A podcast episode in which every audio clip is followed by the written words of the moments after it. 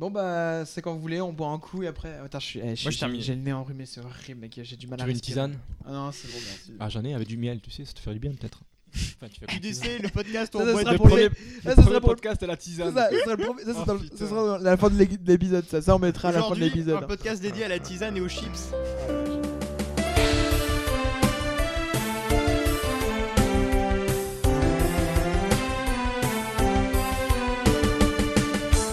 Salut à toutes et à tous On a malheureusement eu quelques petits problèmes d'enregistrement, notamment vers la fin de l'émission, alors on tenait à vous le signaler avant que vous ne l'écoutiez. On remercie également Héloïse Moreau et Jean-Nicolas pour avoir aidé Peggy à monter ces petites pastilles audio, vous verrez, c'est très rigolo à entendre. Et on remercie également Stéphane Dupas pour nous avoir aidé à mettre notre podcast sur iTunes. Voilà, bonne écoute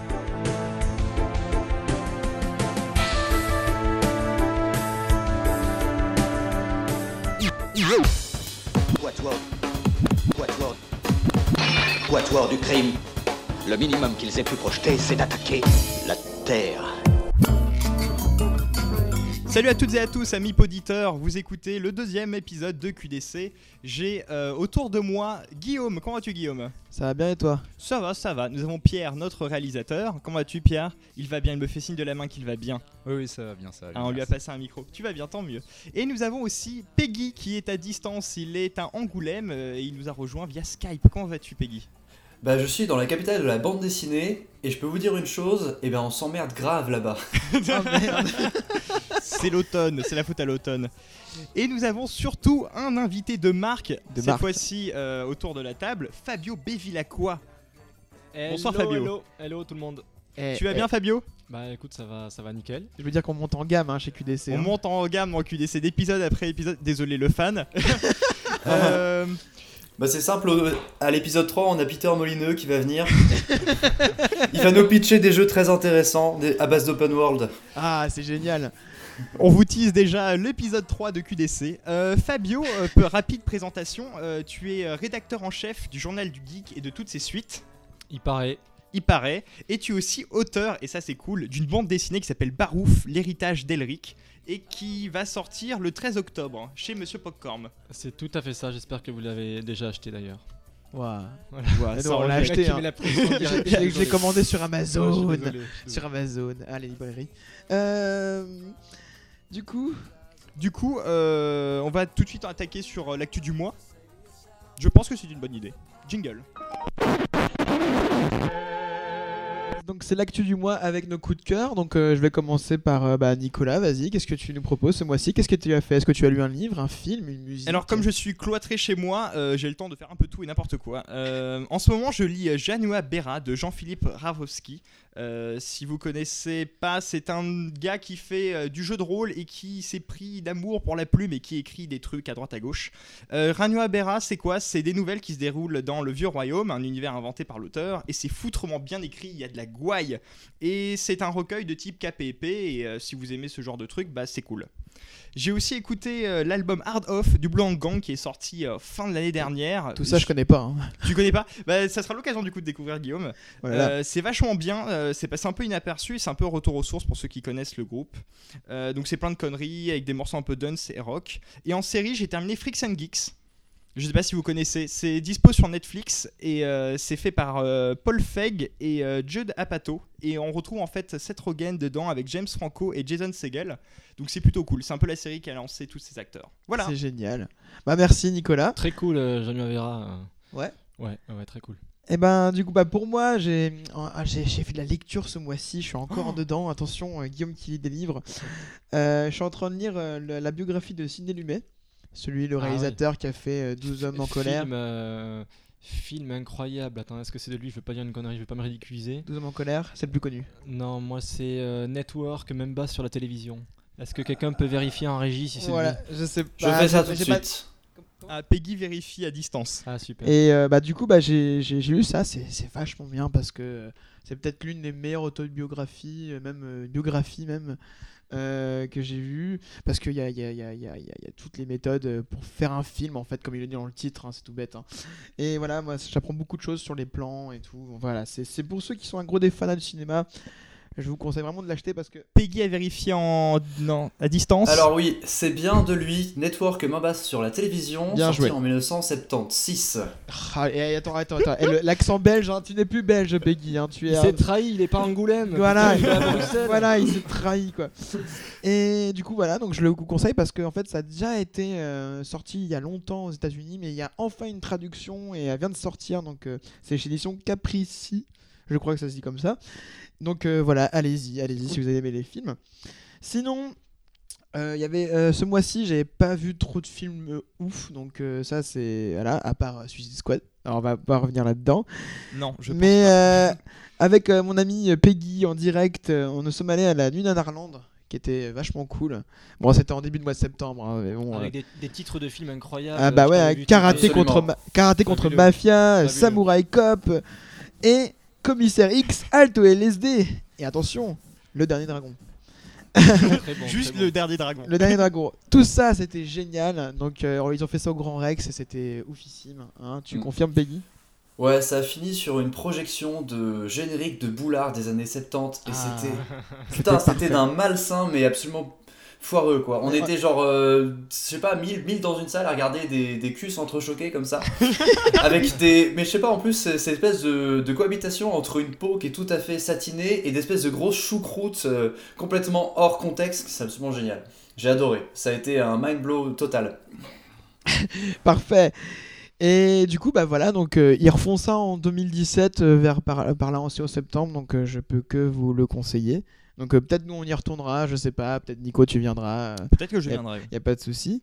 Et sinon, euh, une petite découverte euh, musicale, euh, c'est sur euh, Russian Circle, euh, sur le dernier album qui s'appelle Guidance. Ah, c'est un gros, gros, gros, gros coup de cœur. C'est un peu de la musique euh, instrumentale, un peu du rock metal instrumental, tu vois. Genre, euh, et si vraiment t'as 40 minutes de ta vie à, à écouter ça, euh, vas-y, quoi, les yeux fermés, parce que c'est vraiment, vraiment, vraiment très bon. Et Peggy, du coup, tu as, tu as nos petites actus du mois ou quelque chose comme ça? Alors tout à fait. Alors mon actu est un peu sous le signe de l'Asie puisque j'ai voulu regarder des films euh, coréens euh, ce mois-ci. Donc j'en ai vu deux. J'en ai vu un qui s'appelait euh, Barking Dogs Never Bite de Bong Joon-ho. Donc ça c'est le mec qui a fait euh, The Host, qui a fait Snowpiercer, il a fait euh, Memories of Murder. Excellent, Memories of Murder. Et euh, c'est un film qui est vachement marrant parce qu'apparemment c'est un remake d'un film européen qui est vachement euh, populaire au Japon et euh, en Asie en règle générale. Et euh, c'est vachement bizarre, c'est une espèce de comédie noire. Il y a des scènes qui sont incroyables et d'autres qui sont beaucoup moins bien, mais franchement je vous le conseille. Pour l'intensité de 2-3 scènes en particulier qui sont vraiment super bien composées, super bien éclairées, ça vaut le coup d'œil. Euh, ensuite j'ai vu un film de euh, le mec qui a fait Moebius, c'est Kim Ki-duk, voilà, qui s'appelle Lille, euh, Seum en coréen, et qui j'ai pas pu aller jusqu'au bout. C'est la première fois Non. que je vois un film et que je dois arrêter en cours tellement j'ai été choqué par ce film. Ah ouais? C'est vraiment Parce gore que les. C'est c'est pas gore, mais les, les images sont extrêmement violentes. Il y a énormément de références au, au viol, à la, à la violence sexuelle, et c'est très dur à regarder. C'est vraiment, Mais c'est un film qui est très intéressant. c'est vraiment plus violent que, que Mobius où il se, il se, se frotte avec de la pierre sur la peau. euh. Euh, carrément plus, ouais. Euh, Mo- Mobius est presque plus subtil dans la violence que Lille. C'est-à-dire que Lille est beaucoup plus frontal. Oh la vache. C'est vraiment. euh, Bon, je, je vous le conseille, c'est. J'en ai parlé avec beaucoup de gens qui l'ont vu, ils m'ont tous dit que c'était une de- des expériences de cinéma qu'ils ont eues qui étaient les plus euh, marquantes euh, et les plus traumatisantes au niveau de la violence graphique. Et enfin, pour rester dans la bonne humeur, euh, j'ai aussi lu une bande dessinée, alors que vous pouvez voir ici avec un très mauvais étalonnage. Bien entendu. euh, Il y a Voilà. on est dans l'audio alors euh, tu pourrais nous Voilà. dire le titre Ouais, c'est très radiophonique. Alors, c'est une bande dessinée qui s'appelle Spiral, euh, d'un auteur qui s'appelle Junji Ito, qui est un mangaka japonais. Et en fait, son délire, c'est de faire des genres de nouvelles horrifiques, un peu à la Lovecraft, mais en, manga. Et en fait, là, c'est une espèce de roman très bizarre qui fait genre 400 pages, et dans laquelle, euh, dans une ville en particulier, tout le monde se met à avoir une, une obsession pour les spirales. Et euh, donc c'est très étrange, c'est de la mutilation de corps tout le temps, les gens qui se déforment, qui deviennent eux-mêmes euh, des coquilles d'escargot, c'est vraiment... euh, de, ça ressemble un peu à du... comment À Vidéodrome de Cronenberg, mais en manga, avec tous les codes du Japon euh, qui sont amenés là-dedans. Et c'est vachement sympa, au niveau manga horrifique comme ça, c'est vachement vachement intéressant. Donc voilà, je vous conseille. euh, allez voir sur internet, euh, il y a des petites nouvelles de 20 pages si vous voulez vous faire une idée. Et puis si vous êtes vraiment chaud, partez euh, sur bah, le bouquin en entier donc qui s'appelle Spirale.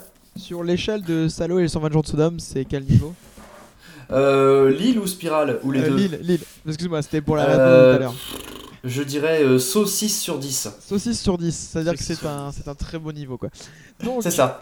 Ok, d'accord. Bon, bah, c'est parfait. Merci beaucoup, Peggy. Euh, du coup, nous allons déjà enchaîner. ah, encha- ah, je reprends. On va déjà enchaîner sur notre première pause musicale assez courte. Que Fabio nous a suggéré. C'est ça. Il faut que je vous explique pourquoi après. Ouais. Voilà pourquoi. Parce que, comme notre super invité Fabio, euh, que nous allons tout de suite après expliquer, euh, pourquoi tu as choisi cette musique-là en fait? C'est quoi la musique Stardust. déjà? Oui, voilà. Pardon. J'explique maintenant. Oui, vas-y, Oui. explique. excuse-moi, excuse-moi. Attends que je regarde mes fiches. euh. Ouais, non, c'est super marrant. Stardust, euh, ça doit dater de, je sais pas, 96, 97 déjà. Vous étiez pas né.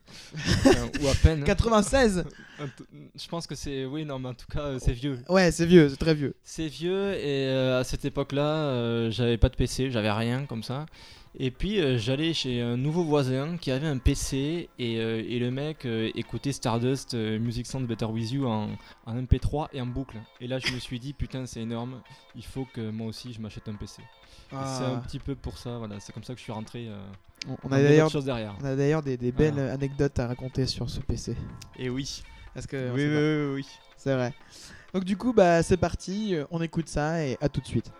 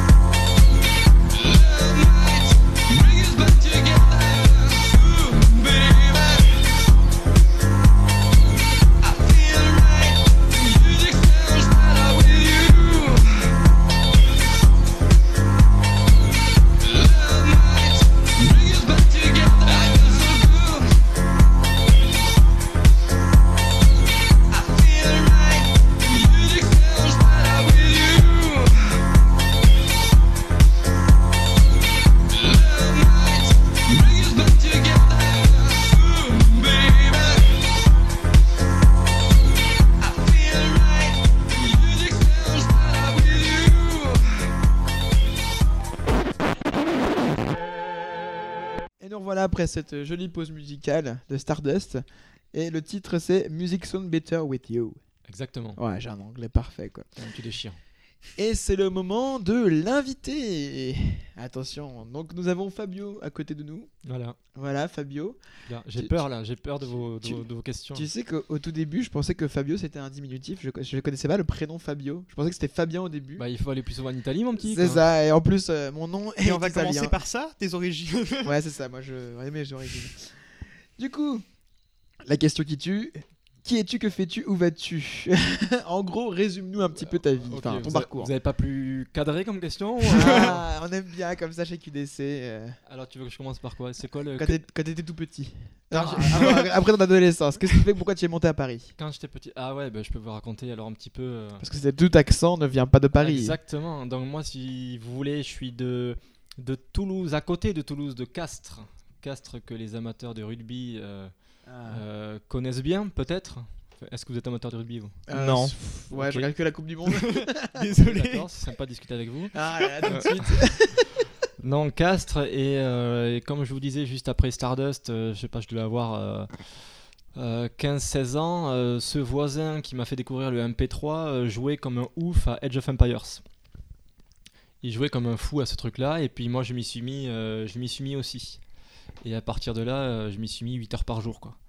Euh, Ah oui, il n'y a pas qu'à demi-mesure. euh, Pas qu'à demi-mesure, et donc on enchaînait les tournois, on était dans les, dans les meilleurs français à l'époque où l'e-sport n'était bien entendu pas ce qu'il était aujourd'hui. Ça ressemblait à quoi un tournoi en 96 Une cave et tout. Euh, de Age of. Empires Non, alors je me souviens, euh, il y avait une compète, euh, je sais plus si elle existe maintenant, qui s'appelait les World Cyber Games, les WCG, qui étaient un petit peu à l'époque les, les Jeux Olympiques euh, du jeu vidéo. Et, euh, et je me souviens, donc, euh, après des qualifs euh, un peu partout en France, euh, euh, on était euh, sélectionné dans les 16 euh, ou dans les 20 derniers à Paris. Ça, c'était en 1999. Et c'était organisé voilà, dans, un, dans un vieux. comment on appelle ça là Dans un vieux cybercafé. Quoi. Cybercafé. Ouais, Voilà, c'était c'était affreux quoi tu vois c'était vraiment le, les débuts de, de l'e-sport en France du moins Ah bah. Mais ça s'est assez vite assez vite comment dire euh, embourgeoisé puisque je crois l'année d'après on a fait la, la finale française donc du WCG France sur Edge of Empires. C'était au théâtre de l'Empire. Alors le théâtre de l'Empire vous vous connaissez pas vous connaissez plus parce que je crois qu'il a brûlé euh, peu après. C'était euh, le théâtre où euh, où Martin faisait l'école des fans voilà. Donc là, c'était la, c'était la finale du WCG France. C'était déjà un, un- un joli tournoi. Et ensuite, euh, ensuite, il y a eu une fois où c'était à Levallois, etc. Donc euh, rapidement, euh, en 2002-2003, déjà 3-4 années après, c'était des gros tournois. Il y avait Elki qui venait pour Starcraft. il y avait quelques stars par là. C'était sympa, quoi. Donc voilà. Euh, c'est comme ça que j'en suis venu au, jour- au journalisme. et du coup, ton. ton, C'est ton- comment ça euh, Il y a Peggy qui. Ah, P- Peggy Ouais. qui fait signe. Excuse-moi. Euh, C'était quoi les scènes compétitives en fait à l'époque? Mis à part StarCraft, euh, Age of Empires, il y avait quoi? À l'époque, donc tu avais, du StarCraft et du Age of Empires donc sur la partie stratégie. Ouais. Euh, tu avais ensuite, et ça je me souviens, ça m'avait marqué quand j'étais jeune, tu avais du Quake. Alors je sais, Ouais. je pense que c'était du Quake 3. Le 3 Arena, ouais. Le 3 et les mecs, ça c'est un truc qui m'avait marqué, tu vois, jouer euh, avec les modèles de perso sans les textures. Pour être, Ah ouais, tu vois, pour être méga précis quoi. euh, Sans les textures, c'est-à-dire. C'est-à-dire que les persos, si tu veux, c'était, euh, ils avaient qu'une couleur et c'était un espèce de bloc, euh, il y avait que la hitbox du perso quoi finalement. Vache Donc euh, pour être le plus précis possible, tu vois, et je trouvais ça incroyable sur grand écran, c'était c'était télégénique quoi. Tu penses qu'il y a des vidéos comme ça, euh, un peu sur internet euh Alors euh, ouais, ça se donne dans les années 2000, je pense qu'il y a des vidéos en très sale qualité quoi. Ouais, ouais. c'est vrai, les années 2000. Donc ça, ça c'était impressionnant et puis il y avait aussi du counter. Après, euh, je t'avouerai que nous on était focalisés sur Ouais. notre truc quoi. Sur, sur quel Edge of Empire?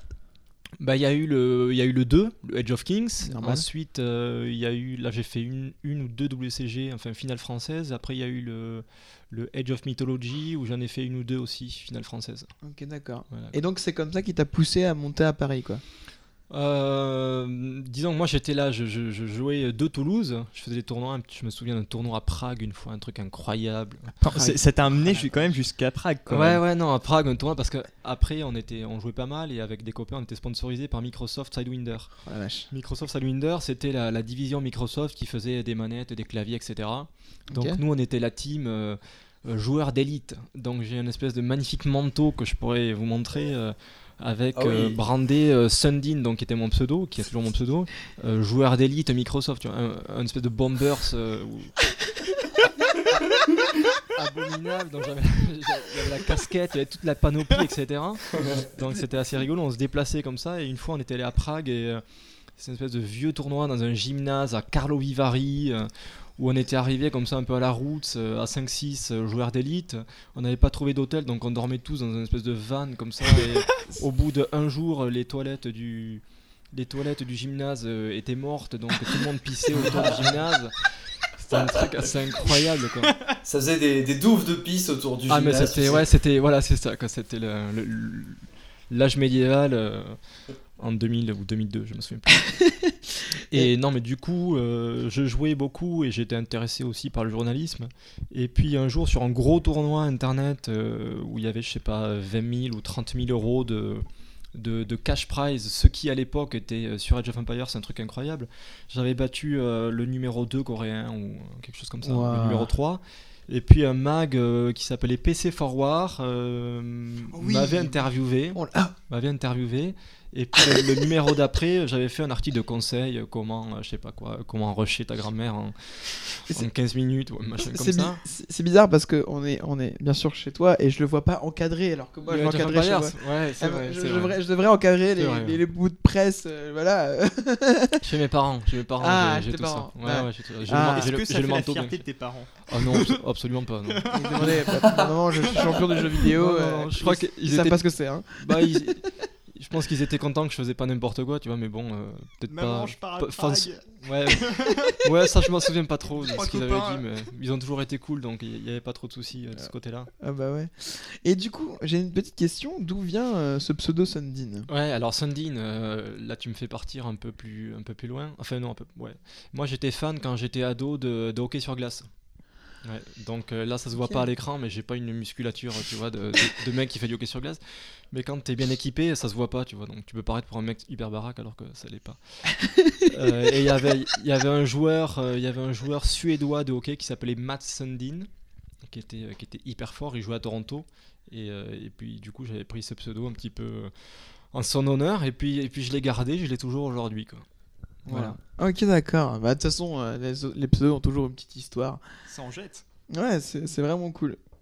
En cool, Nico, enchaîne. Euh, du coup, tu es devenu journaliste jeu vidéo plus ou moins en, en faisant, en écrivant un tout petit peu, je rapproche mon micro, en écrivant à droite à gauche. Euh, et maintenant, tu travailles au Journal du Geek, mais avant d'arriver là, Ouais. tu as grimpé les échelons, et notamment dans un fameux site web ouais.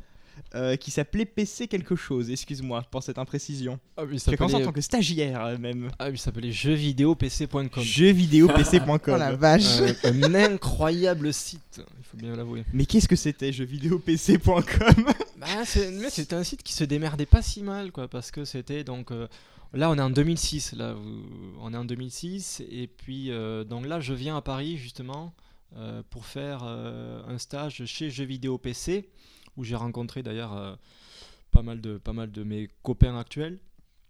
Et c'était un site comme vous l'imaginez, c'est euh, à la jeuxvideo.com, il y avait beaucoup de news, euh, il y avait il y avait des tests, il y avait des machins comme ça, quoi. C'était pas incroyable, je vous le dis, mais pour commencer, c'était pas mal.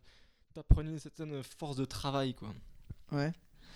Ok, d'accord. Quand tu parles de force de travail, c'est ce qui fait un peu, euh, c'est-à-dire euh, de la news. C'est-à-dire que tu, tu, tu, tu, tu, tu pends des news euh, à une vitesse incroyable, quoi. Du coup, c'était encore dans le web 1.0 encore, non? Ça, c'était, je sais pas ce que c'était. Ouais. Je, ouais. je, je suis pas resté longtemps. Je suis pas resté longtemps. Je suis vite parti à, à joystick grâce à un Toulousain. euh, un Toulousain. euh, je sais pas voilà si on peut en parler maintenant ou après. Bah, non, tu peux les mentionner. Merci. Mais euh, ouais, ouais, ouais, non, c'était assez marrant parce que donc j'étais à jeux vidéo PC, mais ça me plaisait pas vraiment. Et puis euh, moi, je lisais euh, joystick comme euh, beaucoup d'autres personnes à cette époque-là. Ah. Et puis, et puis j'avais appris. Alors ouais, j'avais fait joystick. C'était un magazine qui qui était dans une plus grosse boîte, qui éditait environ une vingtaine de titres, dont PC Jeux, Console Plus, Joypad, etc.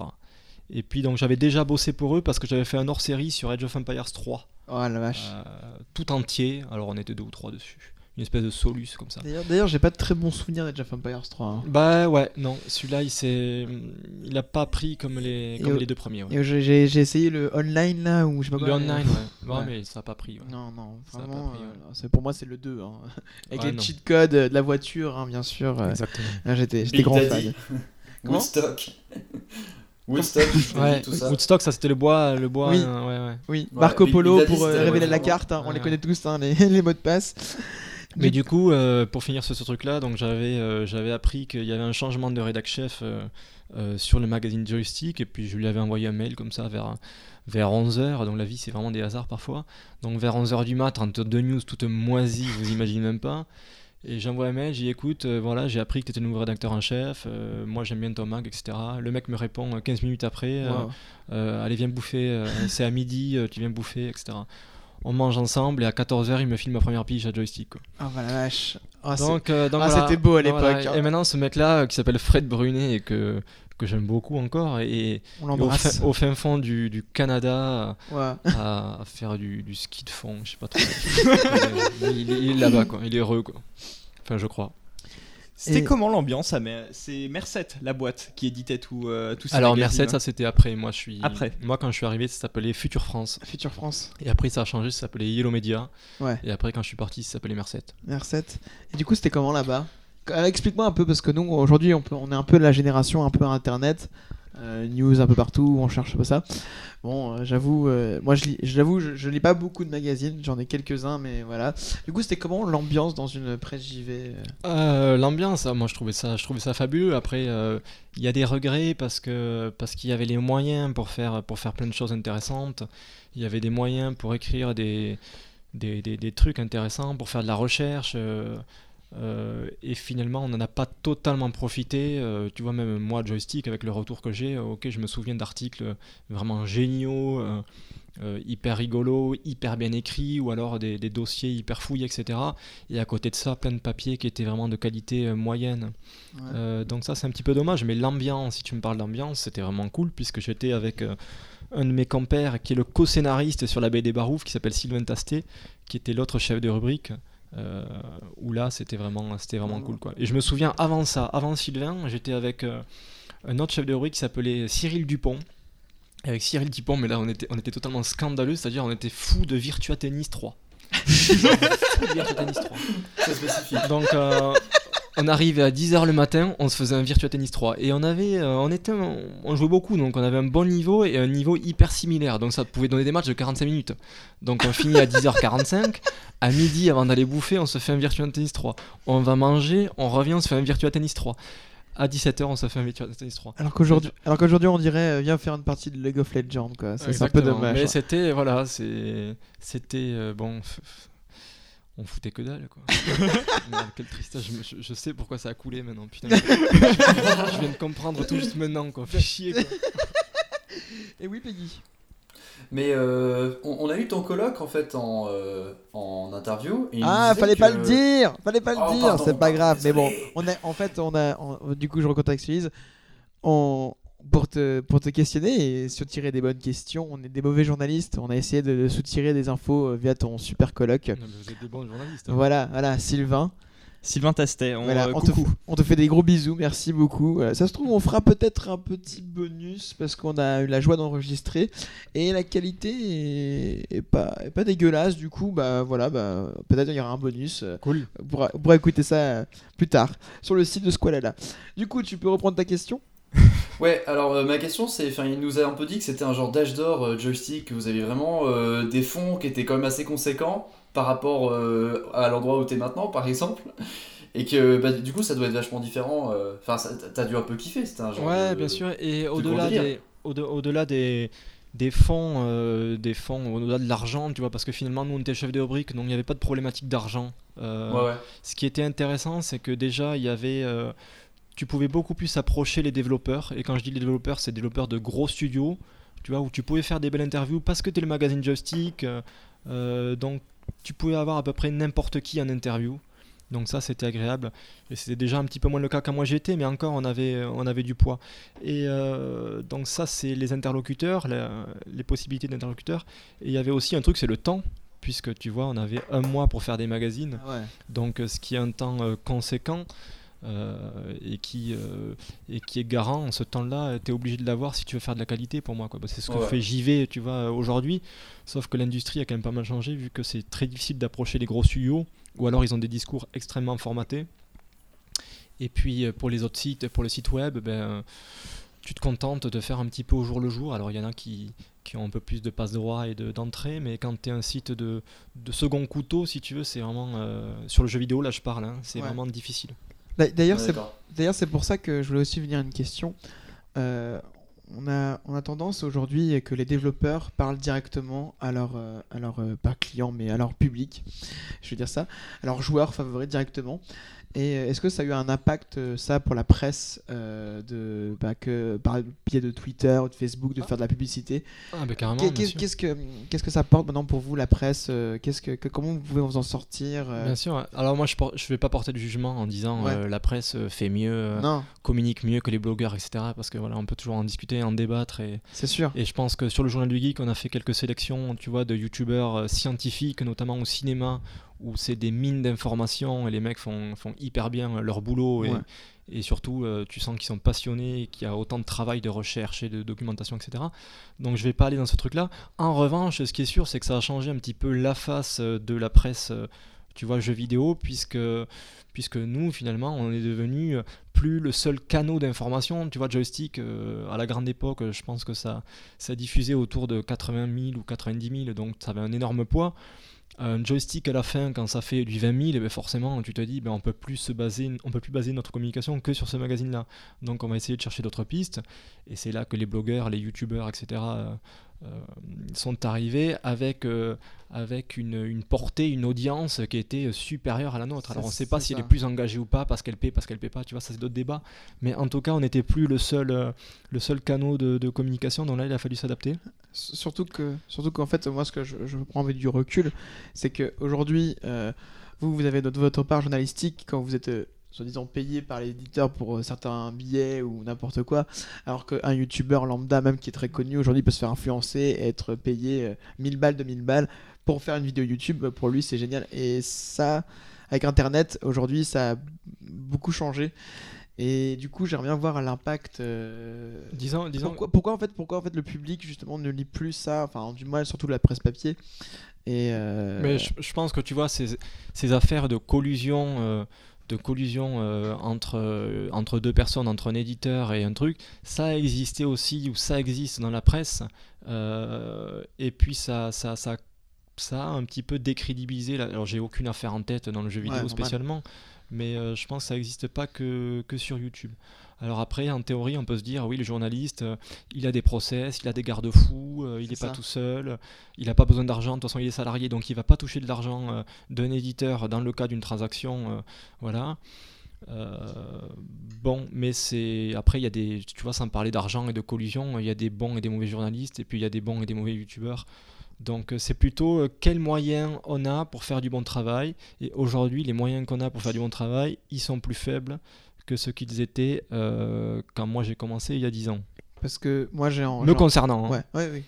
parce que moi j'ai en, j'ai en tête euh, votre fameux magazine où vous avez fait la une de couverture euh, quand tu étais à joystick sur Prey 2 qui, Exactement. qui n'est jamais sorti et du coup ça c'était un de mes magazines fétiches que j'ai encore à la maison Il y a une petite histoire rigolote, petite anecdote sur ce magazine, je Ah sais bah. pas si vous la connaissez.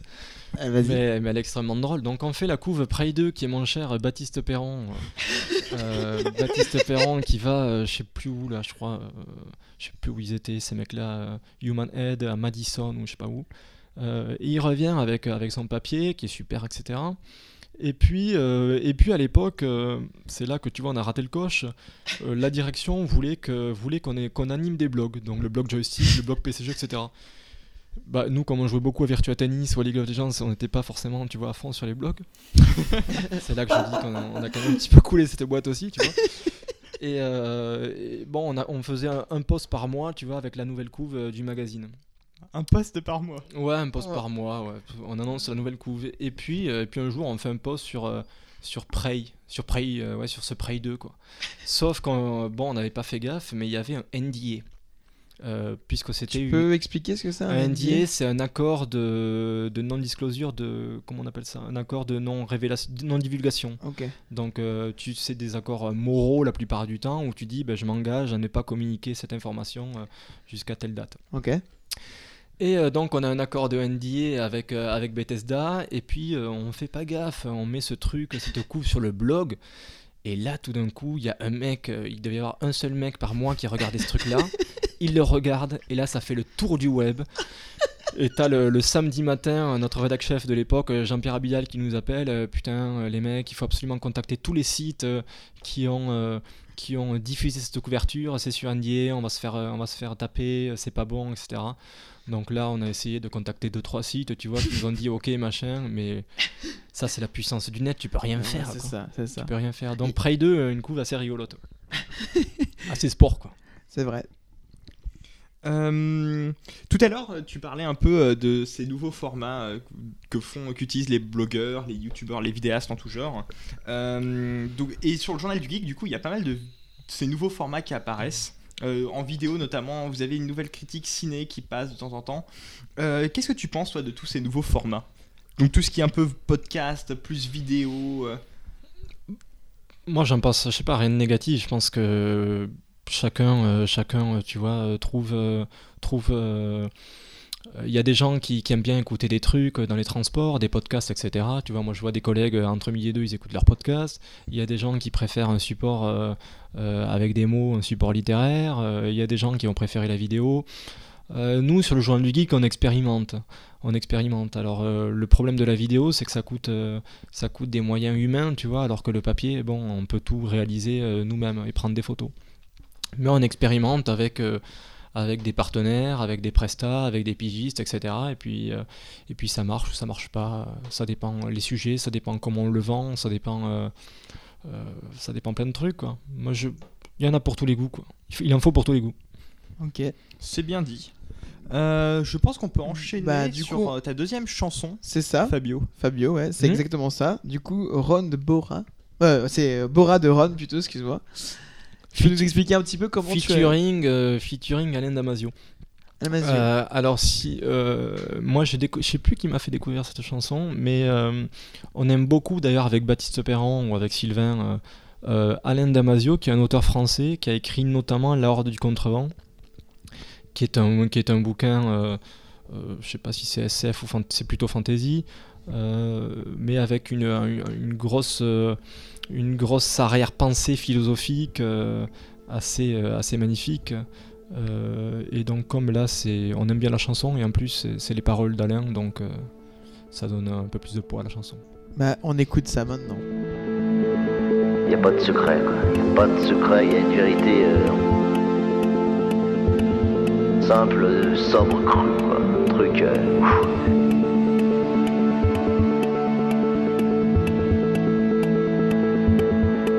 Alain, la horde du contrevent, tu la réussiras uniquement, quoi. Uniquement si tu t'isoles. Si tu t'isoles, quoi. Tu comprends ce ça veut dire isole? Isola, l'île, quoi. tu crées ton île et tu, tu, tu au maximum quoi. Il faut que les gens soient extrêmement loin de toi, mais loin parce que ton univers sera vaste, quoi, sera immense, sera énorme, sera énorme univers quoi. Puissance d'univers Caracol il existe en toi complètement, que Hertov Stroknis il, il soit toi quoi, que, que Piedro de la Roca il- tu le deviennes. Et la goutte aussi, tout l'univers et tout le vent, que tu vives complètement là-dedans. C'est ça qu'il faut, il n'y a que ça qu'il faut. quoi. Et que tu restes collé au vent, collé au vent, collé au vent, quoi. Et que tu te battes et que tu, aucune concession sur le reste, tu, oublies tout, quoi. T'es pas consultant, t'es rien, la consulting c'est de la merde, quoi. La seule chose qui a de la valeur, c'est quand t'es capable de faire un chapitre comme celui-là, quoi. Ça, ça restera, ça, ça mérite que tu vives, quoi. Tu peux vivre pour écrire ça, ouais. Là, ça mérite que tu vives, quoi, tu vois. Là, là, là, t'es t'es pas né pour rien, t'es nécessaire, quoi. T'es pas surnuméraire, comme dirait Sartre, t'es pas superflu, quoi. Là, là, là, t'as une nécessité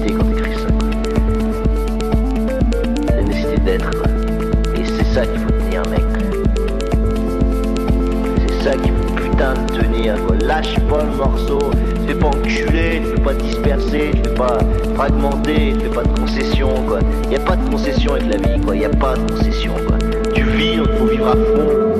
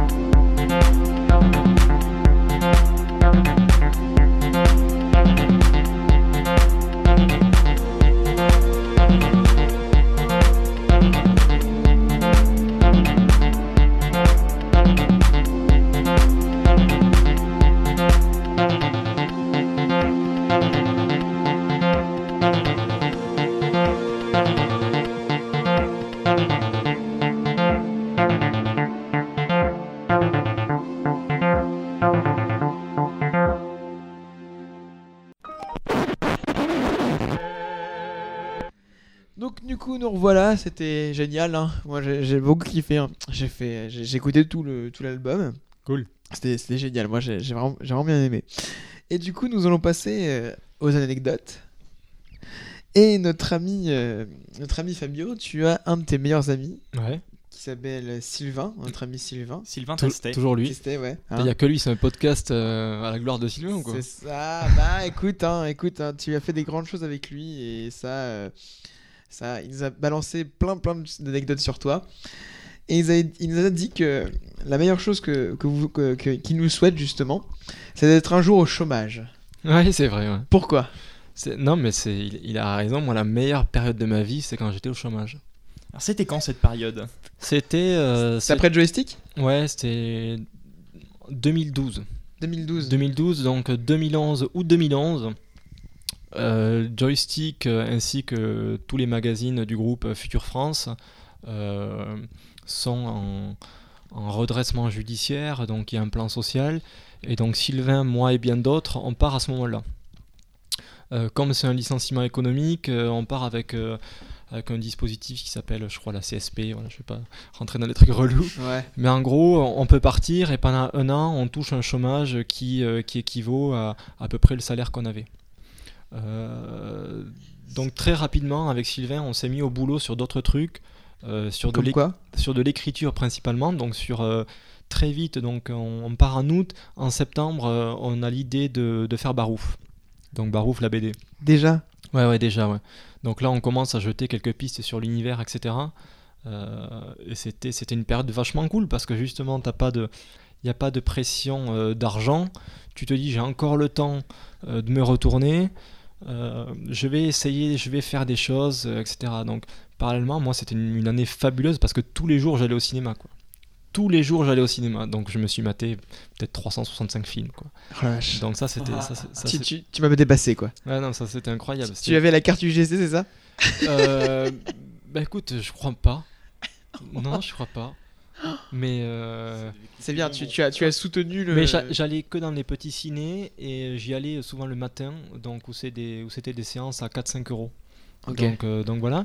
Euh, donc il y a eu ce, il y a eu la BD, il y a eu aussi, on a écrit une publicité avec Sylvain euh, pour le café Malongo.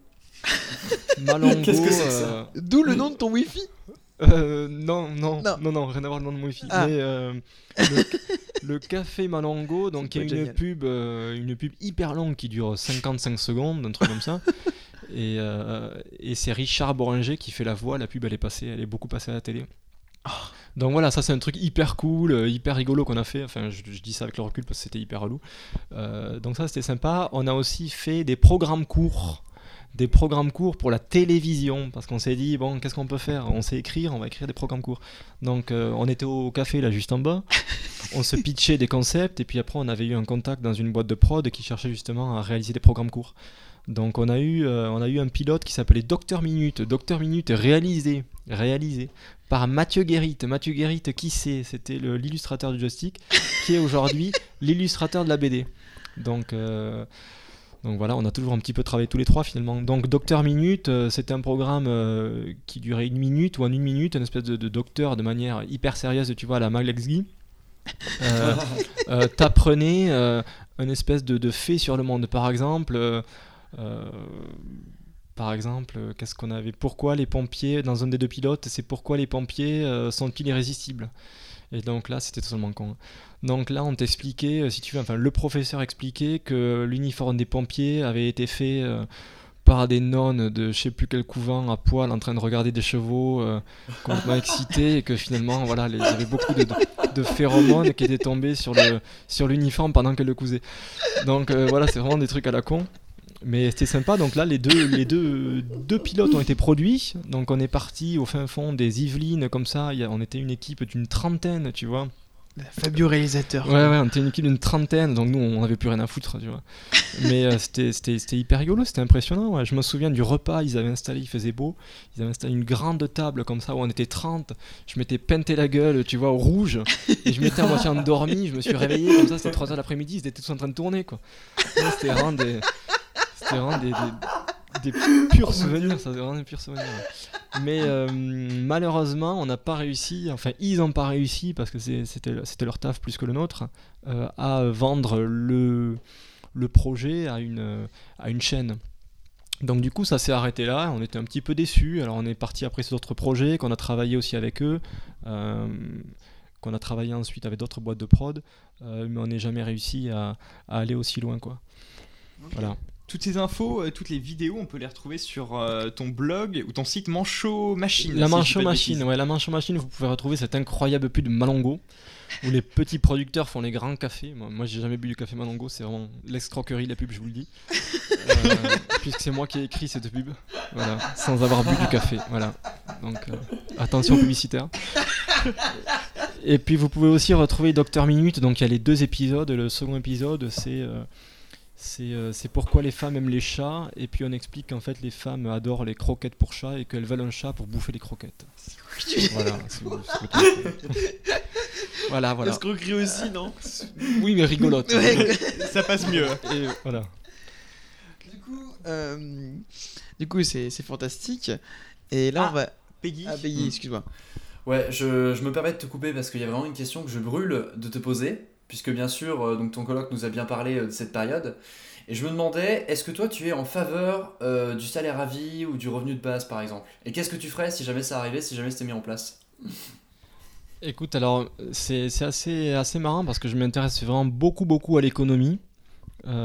Tu vois, et je, lis beaucoup de- de thèses, euh, d'économistes. euh, je lis, j'adore le monde diplo parce qu'il y a beaucoup de sujets intéressants, etc. Ouais. Et notamment, euh, quels sont, quels sont aujourd'hui nos modèles de société? Qu'est-ce que, Quelles sont les conséquences de ces modèles, les inégalités, etc. Qu'est-ce qu'on pourrait faire pour les réduire ou pas? Donc, c'est des sujets qui m'intéressent, mais après, d'une, je ne sais pas en parler. Et de deux, j'ai pas vraiment, euh, j'ai pas vraiment une idée précise parce que je, je connais pas assez les rouages pour dire ce qui peut marcher, ce qui peut pas marcher. Euh, ce qui est sûr aujourd'hui, c'est que le modèle dans lequel on est, euh, moi, je, m'y retrouve absolument pas. Euh, Ouais, d'accord. ouais. voilà. Euh, bon. C'est vrai que moi non plus, je connais pas non plus trop ce système-là. J'ai déjà lu quelque part qu'il y en a, ça, ça marcherait si on avait des fonds publics, arriverait avec la, enfin, ce serait génial. Enfin, après c'est des trucs que les gens sur Internet racontent. Je sais pas si c'est vraiment réel. Je, je- j'ai pas une- Ce qui est, ce une qui est grosse- sûr, c'est qu'il y a un, regard extrêmement culpabilisant de la société d'aujourd'hui euh, quand tu ne travailles pas. Il y avait eu Ah bah cette ça. série sur Arte qui s'appelait euh, Trépalium, je crois, euh, Ouais. qui était, bon, c'est- pas une, une- une série géniale, mais si tu veux, elle avait mis le doigt sur ce truc-là, où euh, il y a eu plein de BD aussi qui ont fait ça, où dans le centre de la ville, il y avait les riches qui avaient un taf, et au- aux abords de la ville, derrière un mur, tous les gens qui n'avaient pas de taf. Euh, tu vois, donc c'est un peu pareil aussi dans la trilogie. la trilogie Nicopole d'Anne Kibila, c'est déjà ça. Donc, et, ce postulat-là, euh, ce postulat-là, bon, on n'en est pas là, tu vois, mais il y a quand même, voilà, un regard culpabilisant sur le chômeur. Le chômeur, c'est un mec, euh, c'est un mec qui profite. Alors, je dis pas tout le monde, tu vois, faut pas généraliser. Non, c'est sûr. Mais alors que moi, en période de chômage, alors bien entendu, je vivais sur le sur euh, sur un sur un fonds sociétal, euh, tu vois, auquel je contribue aujourd'hui, auquel j'ai contribué avant euh, avant d'être au chômage, mais qui Ouais. m'a permis de faire plein plein de choses hyper intéressantes, tu vois, et pas des choses inutiles ou pas des choses que pour moi. Euh, je pense qu'il y a vraiment des choses à faire, en tout cas, euh, sur déjà le regard qu'on a des gens qui travaillent, des gens qui travaillent pas, et sur le regard de l'argent, parce que finalement maintenant. euh, moi, je le vois, tu vois, un commercial, il est, en, il est en lien direct avec l'argent, donc il se permet de croire que euh, voilà, c'est lui qui te fait vivre ou pas. Je parle dans une rédaction, tu vois, avec une régie, etc. Ouais. Le journaliste, lui, il n'est pas en contact avec l'argent, mais malgré tout, c'est grâce à lui que euh, le commercial peut vendre euh, quelque chose, tu vois, peut vendre son support.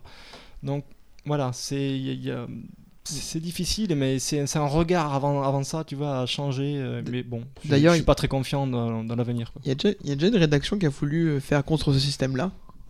Euh, bah, je sais pas, je sais pas, mais Est-ce que ça marcherait en fait Euh, Est-ce qu'il y en a déjà qui ont essayé et ça peut-être coulé ou euh, peut-être une. Je sais pas, ce qui est sûr, tu vois, moi j'aime beaucoup le, le, le- le monde diplo, j'y reviens parce que, Ouais, euh, ouais. parce que tu sens que c'est des gens qui ont un peu plus de recul et qui, ont, et qui se sont un petit peu débarrassés de, de, de, de- de- tu vois, je pense au Figaro avec, euh, avec Dassault, etc. Alors je sais pas, quand t'es petit journaliste, t'as pas ces contraintes-là, tu vois, tu te rends pas compte, mais dès que tu montes un peu, tu dois les avoir. Et, euh, et ça, à un moment, ça- il y a des collusions ou des, des autocensures, tu vois, euh, qui peuvent être euh, embêtantes. Et moi, je fais de la presse culturelle, donc je me dis, Ouais. euh, si j'ai du bien d'un produit alors qu'il n'est pas vraiment bien, bon, ça va pas changer la face du monde, quoi. Quand on parle d'économie, ça me dérange déjà un peu plus, quoi. D'ailleurs, c'est. Pour revenir aussi à une question de tout à l'heure, mais euh, du coup, comment ça t'est venu de, aussi de, de venir au, la presse jeux vidéo en fait? Pourquoi tu as choisi ce secteur-là? Même parce que tu joues aux jeux vidéo, mais pourquoi choisir celui-là quoi? Ah non, je l'ai pas choisi, c'est elle qui m'a choisi. Voilà. Voilà. C'est ce que je voulais Non, non. entendre en fait. Non, non, j'ai pas, j'ai pas choisi. Je suis arrivé là euh, un petit peu comme ça. euh, je suis arrivé là de par mon expertise, de par mon parcours, parcours de, de joueur un petit peu euh, intensif. Mais je sais pas. je- en même temps, je vois pas trop ce que j'aurais pu faire d'autre. Je sais pas. Je me suis un petit peu laissé guider, mais je pense comme beaucoup de gens, quoi. Hmm. C'est maintenant que je réfléchis finalement.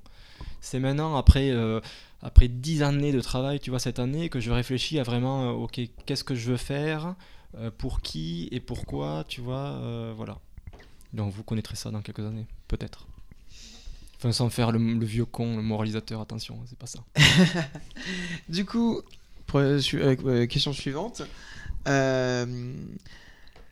On a une anecdote de. Ah, attends, le micro, c'est vrai. Ah, mais il est super fort, excusez-moi. On, se, on continue à C'est se relever. C'est un peu du mal. C'est un peu du mal. On, a un- on, on devrait sortir un Patreon parce qu'on devrait se payer des pieds de micro. euh, Aidez-les. Voilà. Et délai, ces gens viennent chez vous, ils apportent des bières, ils sont géniaux. ah, c'est cool. Du coup, euh, tu aurais déboursé une coquette somme durant ta période de chômage pour acquérir un meuble vintage. Ah ouais, bah, bah, j'en ai plein de meubles vintage. Alors, Un en tu- particulier qui t'a vraiment coûté cher. ouais. Ah bah, ils m'ont tous coûté cher. D'ailleurs, pourquoi? Mais alors pourquoi cette attirance pour des meubles vintage? C'est vrai que là, on sort un peu carrément euh, une Ouais. belle transition. hein. Exactement, c'est une transition abrupte. hein, C'est vrai, euh, mais- soyons- soyons honnêtes. Hein. Mais bon, fallait quand même on rebat parce que bon, politique, machin. hein. On n'est pas là pour euh, parler politique. Ouais, ouais, mais c'est c'est passionnant la politique. Mais euh, l'immeuble vintage, c'est c'est- c'est sympa aussi. Euh, non, non, tout simplement parce que mes, mes parents sont antiquaires. Donc antiquaires près de Toulouse. Donc, euh, donc je pense que c'est un peu comme le. Comme la, comme, comme la cuisine, quoi. Tu, tu, te forges ton palais euh, si tu as des parents qui cuisinent bien ou qui, euh, ou qui aiment la cuisine ou qui aiment cuisiner, du moins. Et puis moi, c'est un peu pareil, quoi. Tu te forges quand tu vis dans un univers avec plein de, de- jolis meubles, etc. toi-même, tu as envie de, de vivre autour de, enfin, dans, dans un joli endroit, quoi. C'est vrai. C'est vrai, mais bon, euh, vu ce que nous a sorti notre Sylvain, c'était juste assez drôle. Ouais. pourquoi ça et Mais après, il y a un truc, et on, on peut rapprocher ça, tu vois, avec, euh, avec une visée euh, écolo, je m'emballe un peu, tu vois, mais, mais en tout cas, euh, moi, quand j'achète un meuble, tu vois, et c'est vrai que là, autour, euh, là, euh, t'es assis sur une chaise à 8000 euros, non, c'est pas vrai. Mon Dieu, mais on dirait une contrefaçon Ikea. euh, pardon. Ouais, c'est peut-être Ikea ça en plus. Non mais quand t'es, euh, tu vois, euh, une, une chaise, euh, une jolie chaise que t'as payé un certain prix et c'est vrai que tu te dis bon, il faut économiser etc. Donc moi j'aime ça, donc je vois pas ça comme, ça me fait plaisir d'avoir ça. C'est en général c'est des cadeaux, des cadeaux que je me fais une fois par an quand je peux me le faire etc. Mais tu vois c'est des trucs qui qui, qui restent quoi pendant longtemps quoi que tu as pendant 10 ans etc quoi tous les trucs que j'ai achetés ici chez Ikea bah, ils datent de moins de 2 ans pourquoi? Parce qu'au bout de 2 ans le truc il est tout pété. Enfin, j'exagère, tu vois, c'est pas tout le temps le cas, mais il y a aussi ça derrière un beau meuble.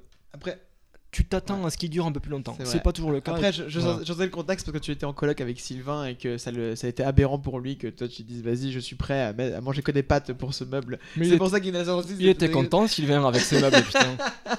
Quel ingrat celui-là. Et merci beaucoup à lui Mais- parce non, que mais c'était, euh, un truc. C'était une belle période avec Sylvain quand on était en coloc, puisque euh, on, on était tous les deux au chômage et on travaillait tous les deux sur tous ces projets euh, de front, quoi. Et donc c'était, on travaillait un petit peu à, à toute heure, tu vois, on allait au ciné le matin, le soir à 2h du mat, on s'ouvrait une bouteille de rouge et on bossait sur un scénario. C'était vraiment une, une, une belle période, tu vois, créative, d'amitié aussi, de... C'était intéressant, quoi. Est-ce que Du comme coup, Frédéric... Euh, il a une question, Pays. Du coup, est-ce que tu nous souhaites euh, d'être au chômage un jour comme Bah, tu oui. été Oui, oui, exactement, je vous le souhaite. Alors, je- souhaiter d'être au chômage, après, chacun le vit, euh, le vit différemment. Mais en tout cas, si t'as, si des, c'est une occasion, c'est une occasion de, euh, de travailler sur des projets euh, euh, avec, euh, avec énergie et euh, avec le temps de, avec le temps pour y travailler, quoi.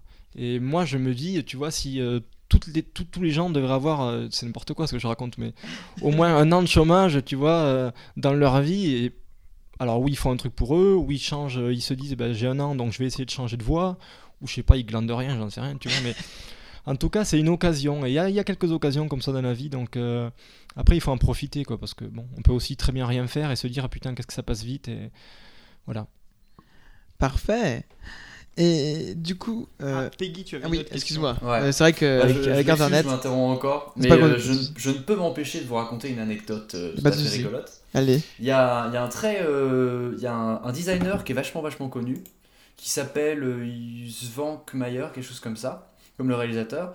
Et ce gars-là est connu pour euh, avoir cette philosophie que dans la mesure où Dieu a bossé 7 jours et euh, s'est reposé, euh, enfin s'est reposé le dernier jour, lui il bosse 7 ans et euh, tous les 7 ans il se fait une année, euh, une année comme ça euh, sabbatique pendant laquelle il ne fout rien. Genre, il, va, Génial, il va à l'étranger.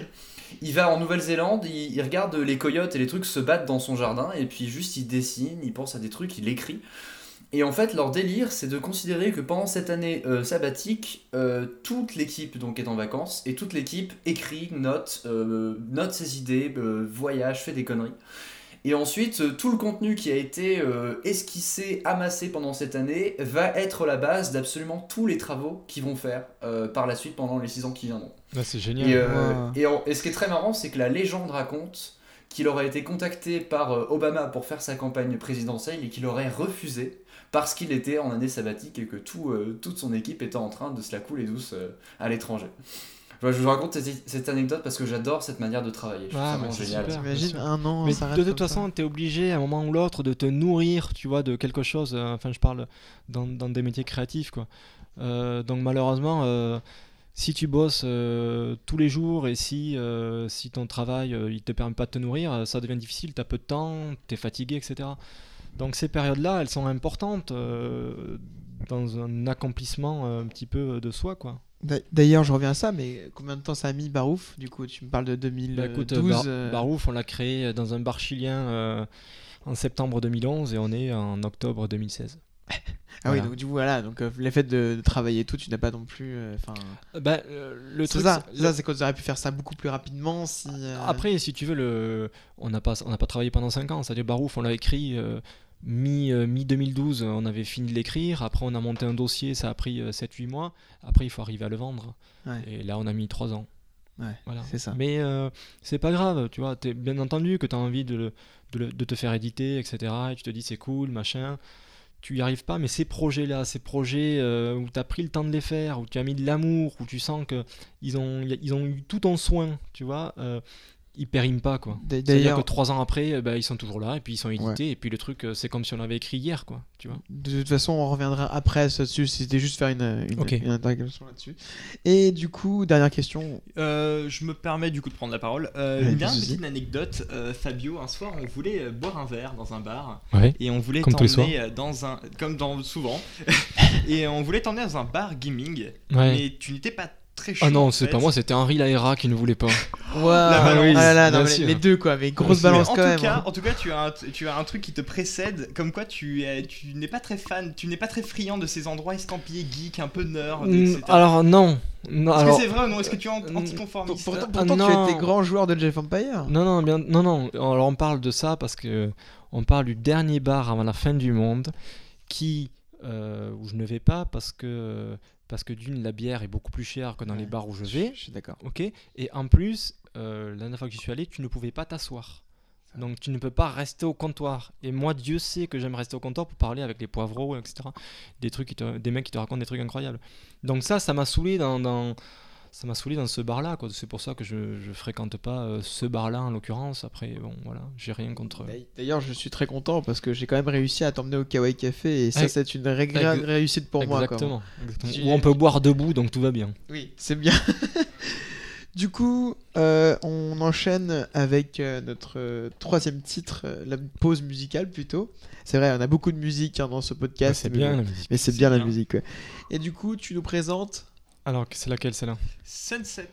Ah ouais, ouais, c'était Match Sunset. Alors ça, c'était justement une période, euh, une période en 2012 quand on était au chômage. Alors après, je vais pas vous raconter euh, les histoires de cœur de chacun, mais euh, où on s'était bien trouvé avec Baptiste Perron, donc qui était journaliste pour pour nous à Joystick. Et puis c'est une chanson, voilà, où les mecs sont au bord de la piscine. Je vous fais le clip, vous regarderez le clip. C'est, sont au bord de la piscine et ils chillent, ils font rien, ils prennent le soleil. Donc voilà, ça nous parlait aussi à ce moment-là, même si nous on, on bossait pas mal au final. Ok. Et ben, on écoute ça tout de suite. The sun, the sun sets high in a sapphire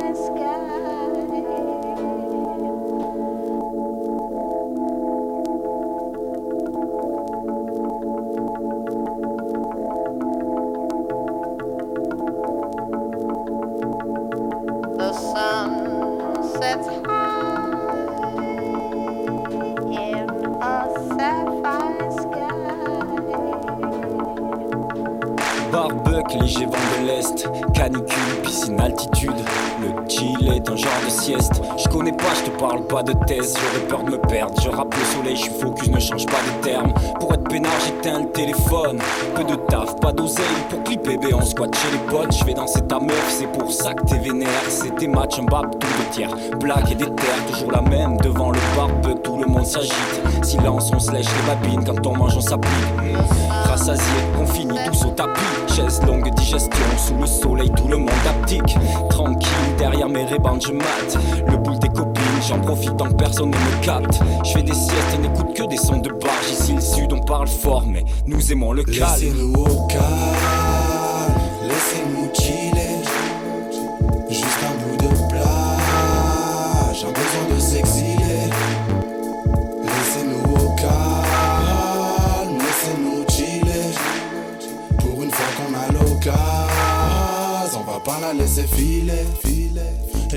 Calé dans gaver d'air pur, j'ai pas retrouvé mon mojo, vu que je l'ai jamais perdu, négro et je chill, la flemme au bout du fil, en train de converser et de vanner sur le boule d'une fille, j'ai le goût du filtre, je smoke et passe tout mon temps à mater des as, négro c'est la life de ce DMATCH, et c'est dans cet état que je respire un peu ivre de vivre, je livre des textes, ouais j'aime lâcher des phases, tu nous connais, c'est cool mais honnêtement, si tu chill avec nous, faut pas que t'aies peur de zoner, je disparais petit à petit comme un glaçon dans un whisky sec. Mon esprit apaisé par l'odeur de la whisky sec.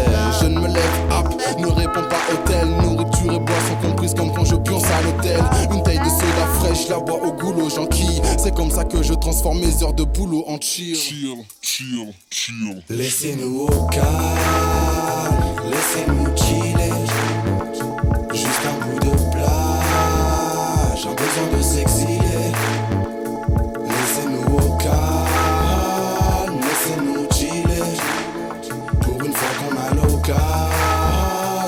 L'occasion, on va pas la calé sur mon trône, allongé sur mon transat, je prends une pause, non, c'est tout mon plan de quand on se va, je chill. Au bord de la piscine, dis-moi si je rêve, j'ai l'image magnifique d'une petite île et de ses sirènes, pas de coups de blues, que des coups de soleil, moment parfait, je n'ai même pas à ce que mon pouce se lève, la flemme a pris place, et compte squat et tout le semestre, je pisse, les gens se disent, il est cool ce mec, flâner c'est de l'art, là je tiens le bon filon, faut que je pédave, que je boive un vœu long, est exact, le chill rend la ville, on je m'égare, j'ai des visions, elles s'échappent, la fumée de mes lèvres, elle est s'échappe, douce et si sévère, mais quel spectacle, j'ai perdu la notion du temps, coincé entre rêve et réalité, je suis dans l'espace, l'espace,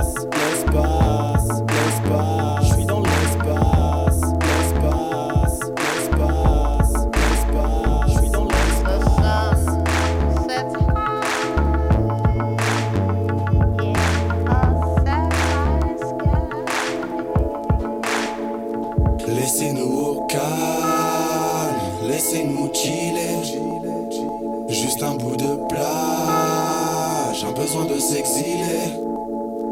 Laissez-nous au calme, laissez-nous chiller. Pour une fois qu'on a l'occasion, on va pas la laisser filer, filer, filer. Voilà, après cette euh, dernière Ça, pause musicale, du coup, euh, du coup, on va enchaîner avec euh, une, une des premières chroniques de Peggy en direct. Peggy, tu nous fais la petite intro? Euh, pas de souci. Alors, euh, en fait, il y a un truc qui m'est arrivé il y a deux ans. En fait, il y a deux ans, j'ai commencé à vivre tout seul et donc j'ai commencé à faire ma nourriture tout seul. Et là, il y a un grand euh, souci qui s'est posé, c'est que j'avais peu d'argent et j'avais envie de manger en quantité, de manger bien et de manger frais. Et donc j'ai fait le choix de devenir végétarien et depuis c'est la cascade de commentaires haineux de gens que je peux croiser euh, dans la rue, dans mon entourage qui me demandent mais pourquoi donc fais-tu ça? Et en fait euh, c'est dur quand tu es végétarien de ne pas paraître condescendant quand tu expliques à quelqu'un que euh, les choix qu'ils font sont euh, éthiquement et économiquement peut-être discutables et du coup je me pose vraiment la question de comment est-ce qu'on peut aborder ça avec bonne humeur et avec joie et avec gaieté et de, transmettre cette, cette joie de vivre aux gens et de transmettre cette envie de redécouvrir la nourriture autrement. Et en fait, tout simplement, j'ai eu l'idée de faire des instrus de rap, puisque hein, on le sait tous, les végétariens sont des hipsters, donc pourquoi ne pas euh, poser sur des instrus hipsters pour euh, faire des recettes de cuisine que vous pourrez essayer chez vous euh, sans très peu euh, de moyens. Peggy est un homme étonnant. hein. Là, là, tu prépares, à- là, tu te prépares à nous faire un rap. Euh, non, le, le rap il est déjà enregistré. En fait, Ah. je suis allé voir euh, des gens que je connaissais, euh, que, que j'apprécie beaucoup. Et chacun s'est porté donc au jeu de vous euh, chanter une petite recette. Donc euh, j'ai eu mes deux colocs qui ont participé, qui sont euh, vé- végétariens, voire vegan aussi. Donc on a une grande coloc euh, de vegan. Et j'ai aussi un ami qui m'a aidé à faire euh, une petite instru en beatbox. C'est génial. Cool. Et c'est génial. Bon, on va essayer d'écouter ça en direct, mais bon, après, on remettra ça sur En le- post-prod. En post-prod, y a pas de souci. Ça marche. Et donc euh, f- euh, écoutez bien la recette parce que vous pourrez la refaire chez vous avec très très peu de choses. Yeah. Uh-huh. Pancakes à la bière. Pour commencer, il faut 3 tasses de farine de blé, 3 tasses de lait de soja et 2 tasses de bière. Ensuite, tu mets une pincée de sel et éventuellement un peu de cannelle si t'en as. Pour ce qui est du sucre, j'ai tendance à mettre 2 tiers de tasse de sucre blanc. Après, un plus, c'est de rajouter 2 ou 3 cuillères à soupe de miel. Mais bien sûr, tu peux remplacer ça par du sirop d'agave. Ensuite, tu mélanges le tout, et tu mets ça à la poêle préchauffée avec un peu d'huile. Le secret, c'est de pas faire des pancakes trop gros. De les laisser bien cuire le temps imparti, et surtout de prendre son temps. En 6 à 7 minutes, tu dois avoir des pancakes parfaits. Pour ce qui est du service, pas besoin d'accompagner. Les pancakes sont assez sucrés pour être mangés nature, légèrement tièdes. Profitez-en bien. Voilà, ça se finit là.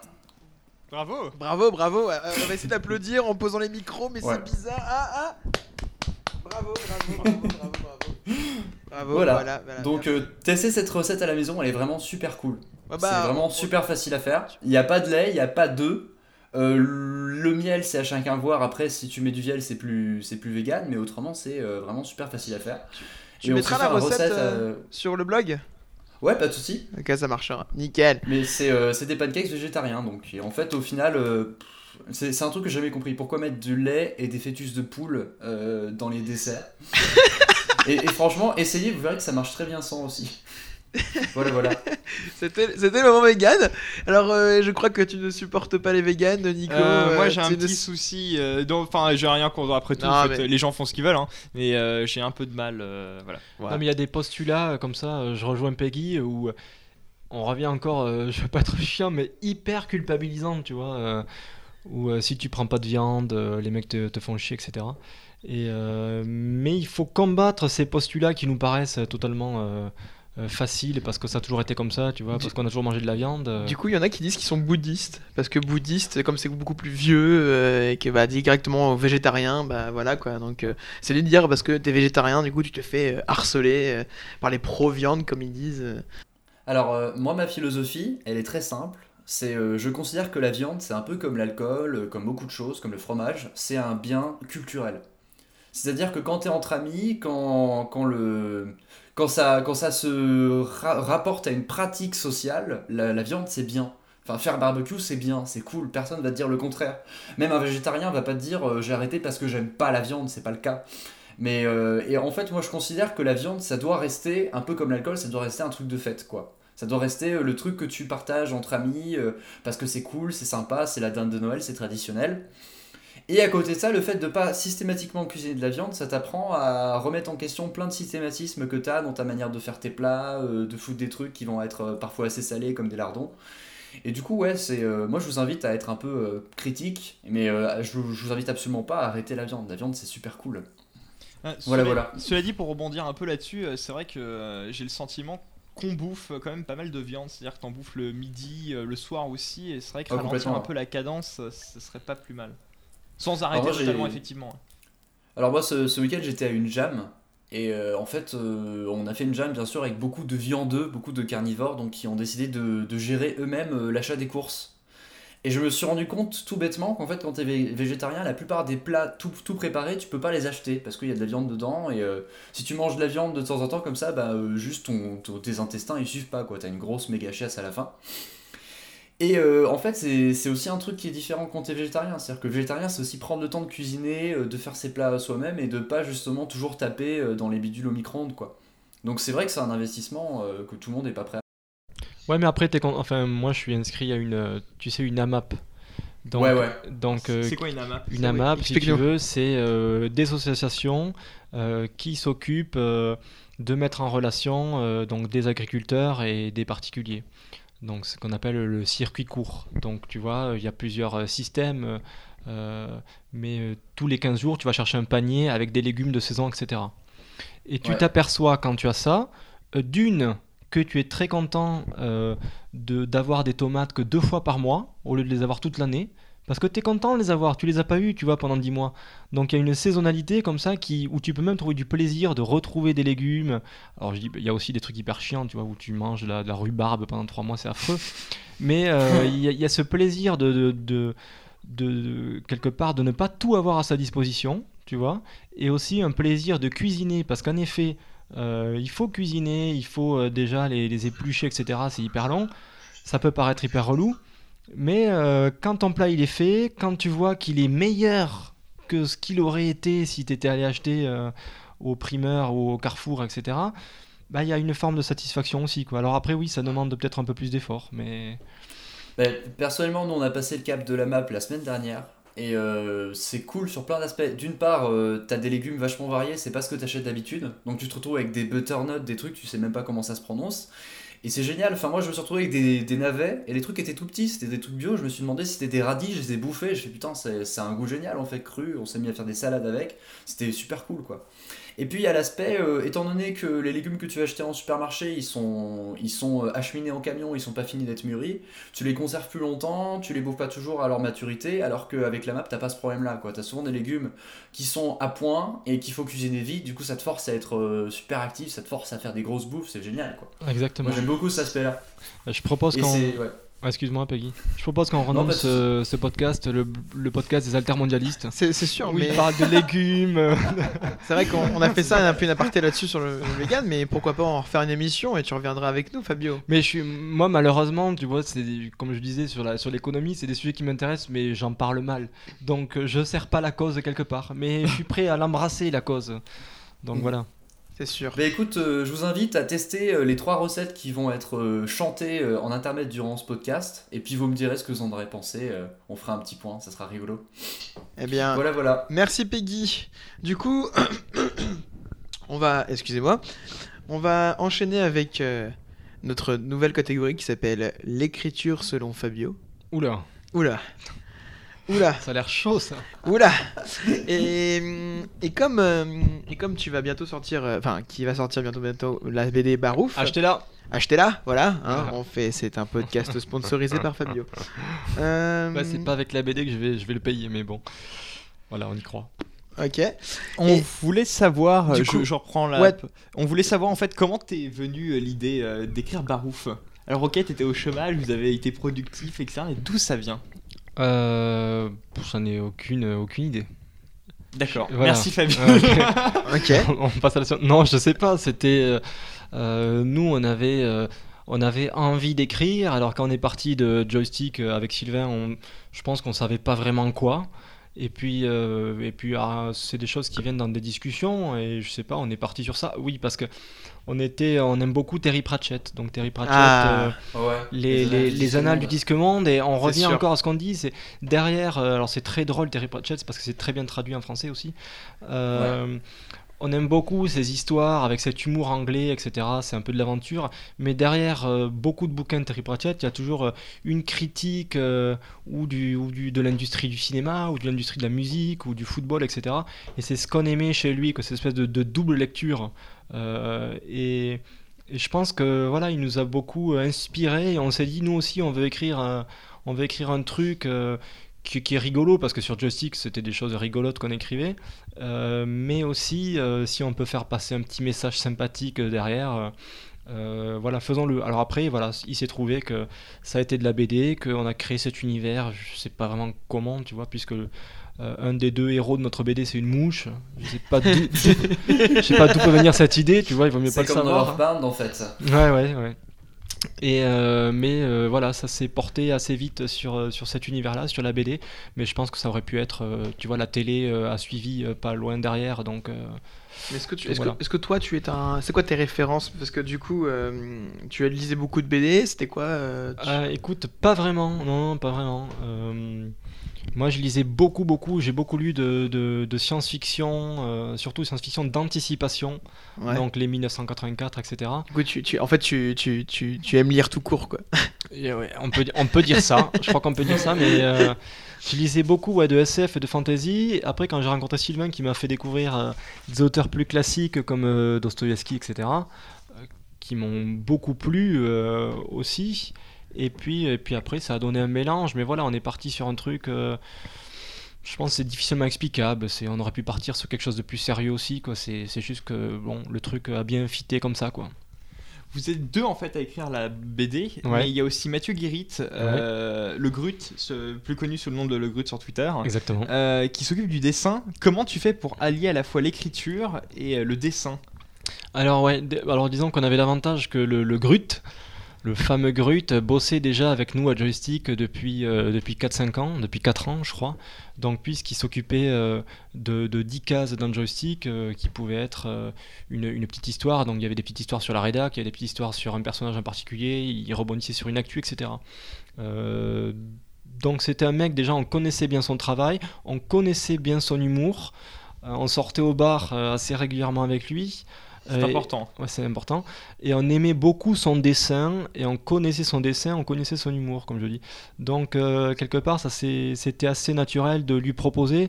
Et après, vraiment, euh, nous, on adore euh, son univers, euh, la gueule de ses personnages, etc. Donc, tu vois, on, on était conscient euh, quand on lui a filé ça, on savait qu'on allait avoir un truc qui allait nous plaire, et ça a été, ça a été le cas, quoi. Ok, d'accord. Du coup, euh, du coup, qu'est-ce qu'on peut faire euh, Oula, excuse-moi. Et euh, pro- du coup, la prochaine question, c'est d'où vient cet amour pour le cinéma? Alors ouais, ça c'est ça c'est c'est grâce au chômage. C'est grâce au chômage? Ouais, c'est grâce au chômage. Je, je joue au tennis tous les lundis avec, avec un mec qui s'appelle Pierre Guyard. Donc Pierre Tu lui fais des bisous? Je, je sais pas s'il m'écoutera, mais parce qu'il est très occupé cet homme-là, mais oui, s'il m'entend, on sait jamais. Avec Pierre Guyard, donc, euh, qui, qui travaillait euh, dans une boîte de prod. Alors malheureusement, je sais pas trop te dire ce qu'il faisait exactement. hein. C'était un peu nébuleux, mais c'était quelqu'un qui travaille dans le cinéma et qui était un passionné de cinéma. Et, euh, et quand je suis arrivé au chômage, j'ai dit écoute Pierre, je veux me remettre, je veux me remettre au goût du jour. Euh, Donne-moi euh, tous les réalisateurs classiques qu'il faut que je rattrape. Euh, et donc euh, il m'a donné, tu vois, euh, des réalisateurs hyper connus, les Godard, les Herzog, les Cassavetes, etc., etc., les tous les Italiens. Et là, je me suis maté pas mal de vieux films comme ça, donc dans les petits ciné à Paris, c'est ça qui est bien ici, sur des rétrospectives. Et, et puis je pense que c'est en regardant ces classiques-là que je suis tombé amoureux du cinéma, tu vois. Et qui m'a donné envie de, de- de regarder après des trucs plus récents ensuite. Mais je pense que de partir de ces classiques, c'est intéressant parce que c'est souvent plus lent. Donc tu as plus le temps de t'intéresser au plan, au cadrage, tu vois. euh, et techniquement, je pense que c'est intéressant. Enfin, de toute façon, bon, maintenant, euh, que ce soit en musique ou machin, les gens n'inventent plus rien, tu vois. Donc, euh, Et, d'ailleurs, pour toi, tu me l'as dit en, off, mais pour toi, euh, Fabio, euh, en, en un film, euh, c'est à bout de souffle. Ouais, alors euh, je, tu m'as un peu, je savais pas C'est vrai, c'est vrai, Ouais, mais- je savais pas trop. Mais après, euh, Godard, qui peut paraître euh, un réalisateur hyper chiant, tu vois, euh, hyper chiant. euh, à bout de souffle, pour moi, c'est un film, un film de gangster, tu vois. Alors euh, Godard, on s'imagine que c'est des dialogues ex- ex- extrêmement chiants, etc. Le mépris, en effet, que j'adore ce film, mais je peux comprendre qu'on se fasse chier au bout d'un quart d'heure. Mais à bout de souffle, euh, franchement, euh, il y a de l'action, il y a des trucs qui se passent. Alors ok, il y a de longues discussions aussi, il y a des très longs plans, mais euh, il se passe des trucs, il y a des visages, Belmondo qui est, qui est, qui est, qui est- qui génial. Euh, voilà. Il faudrait quand même, euh, tu vois, que... Moi je me souviens euh, de son dernier Godard, Adieu au langage. Ouais. Adieu au langage, qui est un film en 3D. Voilà, donc je vais dans un petit ciné le voir comme ça et bon, je vous avouerai, j'ai pas compris grand chose parce que Godard, passé les années 60, euh, Avec un chien, euh, ouais, ouais, exactement. moi aussi, j'ai pas compris, hein. Non, mais c'est très très référencé, machin. Alors la peinture, j'ai rien compris. Mais mais et c'est là que tu vois que c'est pour moi un réalisateur euh, extrêmement euh, intelligent, c'est que sur la 3D, il fait des trucs que tous les gros euh, mecs hollywoodiens tout pourris ne font pas. Par exemple, il y a une scène où ça je l'avais lu avant. Il y a une scène où il y a une femme et un homme dans une pièce. Donc tu regardes avec tes deux yeux euh, comme ça, euh, normaux, et tu vois qu'il se passe quelque chose. Ok? Si tu mets, euh, si tu caches ton œil gauche avec ta main, tu- vas voir que la nana. Et avec la nana, il va se passer un truc et une histoire un peu indépendante de ce qui se passe. Si tu te caches la main, l'œil droit avec l'autre main, tu vas voir que le mec. Et là, pareil, il va se passer quelque chose avec seulement le mec dans le champ et une histoire euh, indépendante. Donc, si tu veux, c'est un mec qui, avec la 3D, arrive à te proposer euh, trois possibilités euh, narratives. Ça, je trouve ça incroyable, tu vois.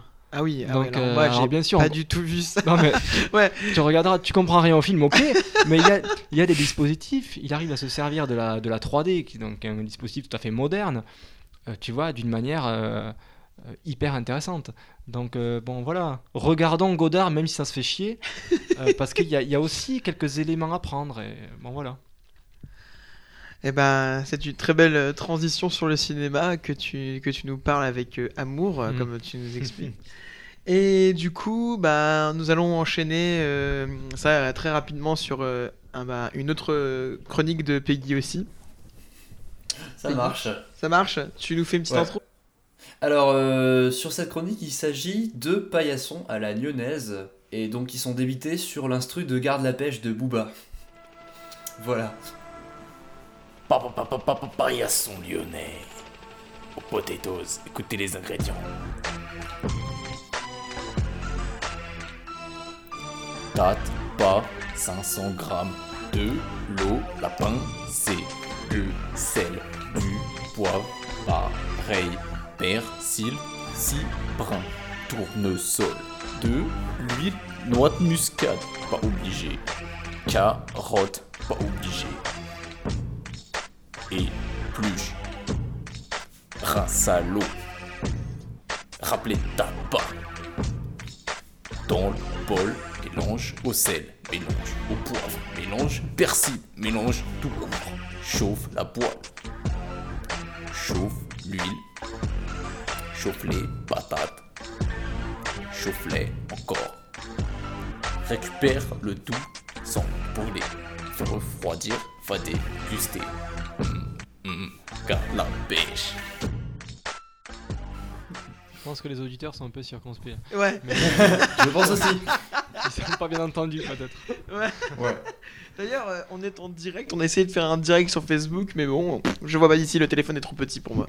Euh, ça a l'air de marcher. Ça a l'air de Je sais pas si on a beaucoup d'auditeurs, mais ça a l'air de marcher. C'est pas grave. Ouais. Et du coup, bah, ça va être la, la fin de notre euh, podcast, notre émission ce soir, à moins que on avait des- d'autres questions, Peggy? Euh, non, j'ai pas de questions. Euh, si, est-ce que tu peux nous pitcher vite fait Barouf Tout simplement? Ouais, bien sûr. Alors Barou, c'est l'histoire de, du, destin de deux poivreaux du royaume moustache. Donc euh, le poivreau c'est Mouche, donc qui est une mouche, et Bardeur, Bardeur qui est un mec qui se trimballe toujours en débardeur. Voilà. Un humour un peu bizarre, en effet. Euh, et donc ces mecs-là euh, se peintent la gueule un petit peu tous les soirs à la, taverne, enfin toutes les après-midi. Et un jour, ils tombent sur, sur une relique euh, qui est euh, une espèce dans, dans un coffre magnifique comme ça, une, une chaussette. Et cette chaussette, bon, ils se disent mais qu'est-ce que c'est cette merde? La même chaussette qu'ici? Euh, Ouais, mais sale, très très sale. Une chaussette. et, et Barder, comme ça, il il il s'ennuie un petit peu, il enfile la chaussette à son bras. Et là, il se rend compte que. Enfin, il va se rendre compte qu'il est maudit et qu'il est en train de se transformer en Elric le Puant. Elric le Puant, c'est un ancien seigneur de guerre qui, euh, qui pue extrêmement des pieds et donc euh, rien, ne, rien ne résistait à ses chaussettes, donc il se baladait tout le temps en chaussettes. Et, euh, et puis voilà, donc si tu veux, Barou, c'est une course contre la malédiction. Euh, c'est ces deux mecs, la mouche et Barder, qui cherchent une laverie à tout prix avant que Barder se transforme en Elric. Parfait. Voilà, C'est génial. Avec euh, voilà, un humour un petit peu douteux quoi. Et donc ça sort le 13 octobre. Donc ça sort le 13 octobre, c'est édité par Monsieur Popcorn, et puis, euh, et puis c'est 48 pages, format euh, franco-belge. 40 48, ouais c'est ça, ouais c'est ça. Bah c'est parfait. Et on est content de, on est content de le sortir. C'était beaucoup de, beaucoup de sueur, beaucoup d'espoir. euh, Il y a eu des, des, des, des- ouais, il y a eu des espoirs. Après, il y a eu des déceptions et finalement, on y est arrivé. Euh, C'est vrai que pour, bon, pour voilà. amener un projet comme ça pour en BD. euh, Il faut être, euh, quand t'es jeune auteur, faut être hyper opiniâtre quoi, et avoir confiance en ses projets, et en se dire que si ça marche pas cette année, ben, ça marchera l'année prochaine. Parce que je Mm. pense que quand t'as un bon projet, le truc, euh, il périme pas quoi, tout simplement. Parce qu'aujourd'hui, je pense qu'il faut devenir youtubeur, avoir des millions d'abonnés et ensuite trouver un, éditeur et sortir ton livre. Bah, c'est plus facile, je pense. Mais après, c'est pas évident de devenir youtubeur avec plusieurs millions d'abonnés, on est d'accord. On est d'accord dessus.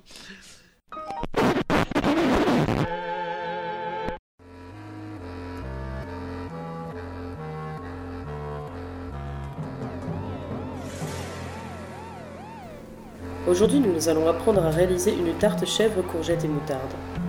Pour ce faire, vous aurez besoin de deux courgettes, d'une bûche de chèvre, d'une pâte feuilletée, d'un peu d'huile d'olive, d'ail semoule, de moutarde, de sel et de poivre. Commencez par préchauffer votre four à 180 degrés.